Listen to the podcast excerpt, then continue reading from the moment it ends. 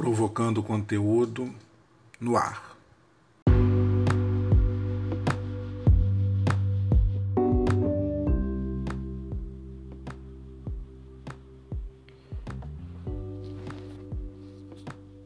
Bom dia, tudo bem com vocês?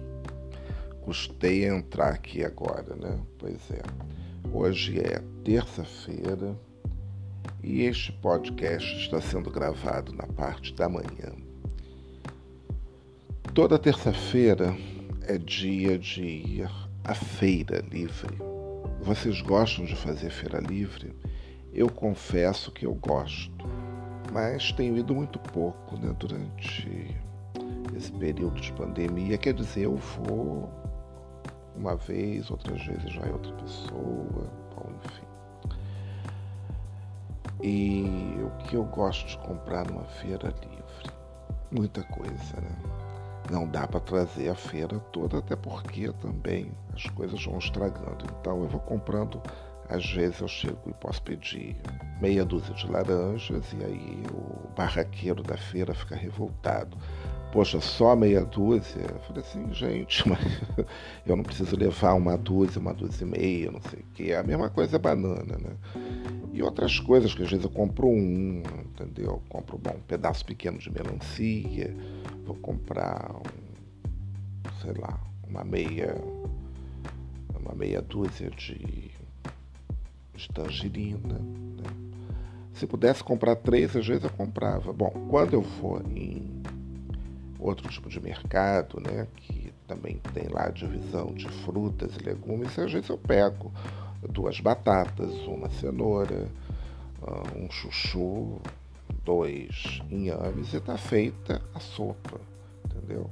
Porque de fato, né, você comprar muitos legumes, muitas verduras, às vezes acaba estragando. Por exemplo, atualmente acho que tem um brócolis na geladeira. Já deve estar estragado, porque ele foi comprado terça-feira passada, entendeu? E às vezes você não faz, esquece, né? Então, o ideal é comprar pouco fazer as coisas e pronto. Né? Fica muito melhor assim. A feira livre é um fenômeno. Né?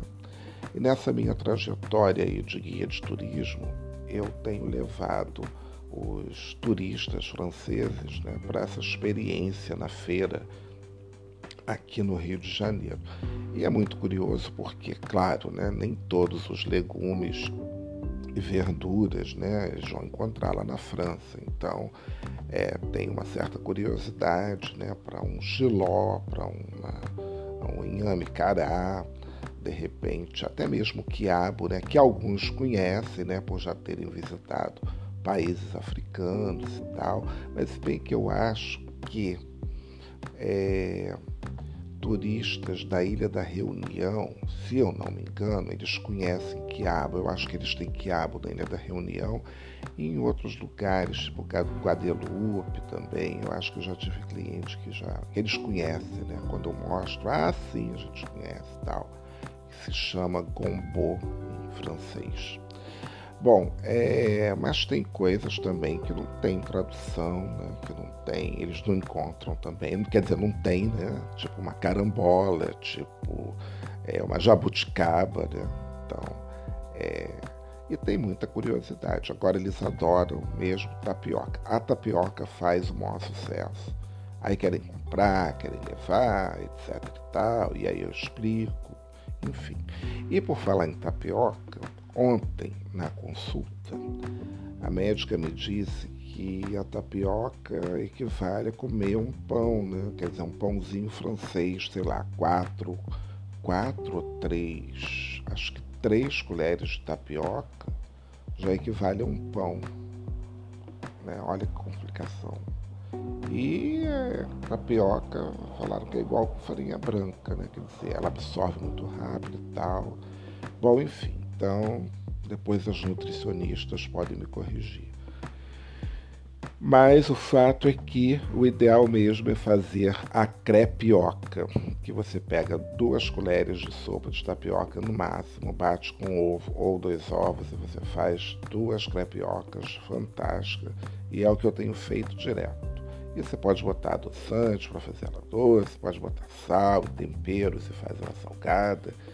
Então, isso daí é maravilhoso, entendeu?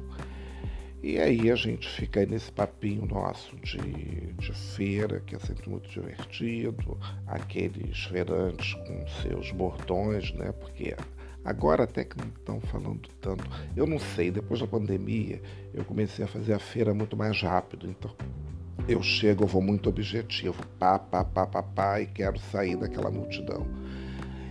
Enquanto que das outras vezes eu parava em cada barraca, olhava, não sei o que, aí o cara, é, sei lá, cortava um pedaço de manga, de abacaxi, provava tudo, né? Fazia uma salada de frutas.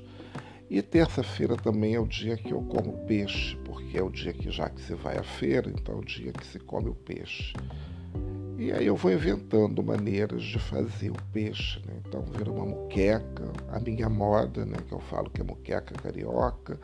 Também invento uma muqueca, quer dizer, também já faço é, um rocambole de filé de viola, né? Que não é nada demais. Eu enrolo o, o filé de viola, vai no forno e eu chamo de rocambole. É, também eu faço tem dois tipos de filé de viola, né? Tem um assim que parece uma série de fibras, né? Se é que vocês estão entendendo. Tem outro que é mais liso. E aí eu, eu faço também no forno, horas eu faço tipo um papiote, hora eu misturo tudo com pimentão e tal. E talvez hoje seja na versão muqueca, Sinto saudade de comer camarão, mas ontem eu estava até pensando, poxa, podia fazer um bobó de camarão, mas, gente, dá trabalho, né? Porque aí tem que comprar aipim, tem que dar sorte da aipim tá boa. Depois tem a questão também de limpar o camarão. Não, claro, eu limpo o camarão do meu jeito, né? Porque o pessoal da feira só tira a cabeça e a casca. Né? Mas tem que tirar aquela tripinha né, do corpo do camarão. E isso daí você faz esse processo, sei lá, 50, 60 vezes, nem sei quantos camarões vêm, né? Quando a gente compra um quilo. Não sei se chega a ser 60. Não compra aquele camarão pequeno, compra um camarão médio, mas. Né? Aí limpa, lava, passa limão, não sei o quê. Aí é um saco. E a mão fica fedendo, aí tem que limpar bem, tudo. E por isso aqui eu já não faço bobó de camarão há um tempão. Preciso voltar a fazer. Realmente dá vontade. E é isso, né, gente? Eu tô aqui nesse meu podcast diário. Tá se tornando diário, né? Não era nem essa a minha intenção, mas como é curtinho, né? Depois também você pode pegar, você ouve quando você quiser. Né? Pelo menos distrai um pouco porque se a gente começar a falar dos problemas que estão acontecendo quando eu ligo a televisão, aliás, eu desliguei a televisão agora. Desliguei, tava.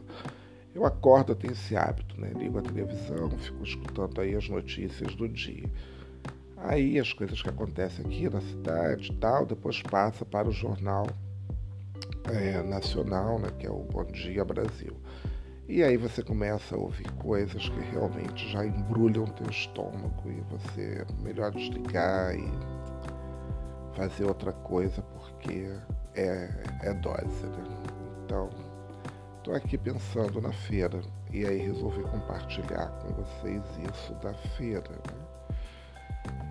E vocês depois podem me perguntar, fazer perguntas né, sobre a feira, um assunto assim que pouca gente né, dá valor né, para feira.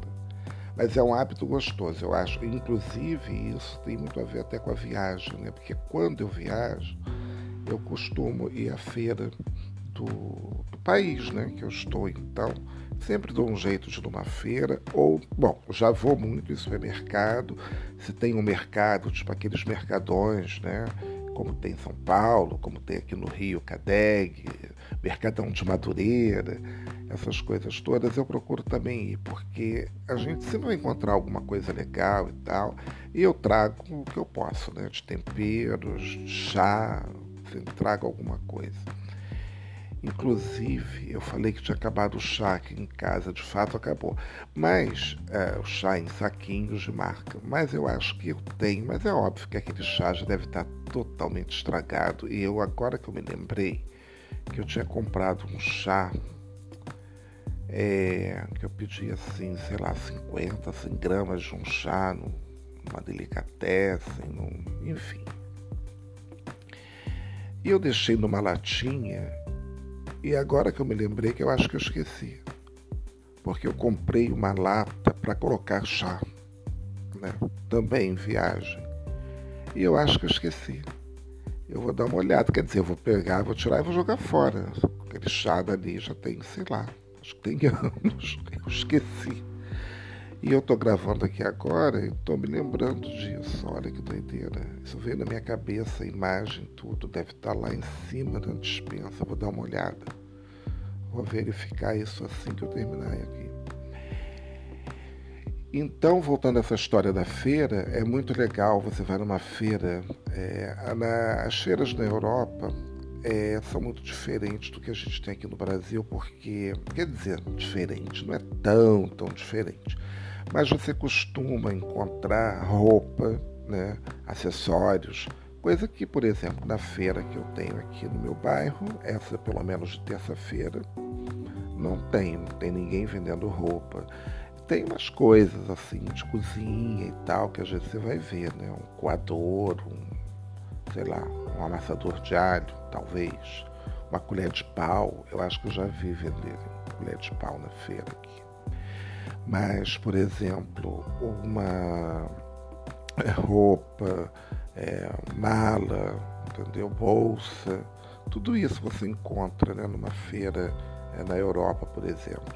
Então, sem contar as comidinhas, né? Quer dizer, você tem muita coisa assim pronta, você encontra é, saladas, você encontra patês, né? Quer dizer, porque é, é, o costume, é o hábito, né? Então, você, as feiras são um sucesso gastronômico. Não todas, mas pelo menos uma boa parte das que eu visitei.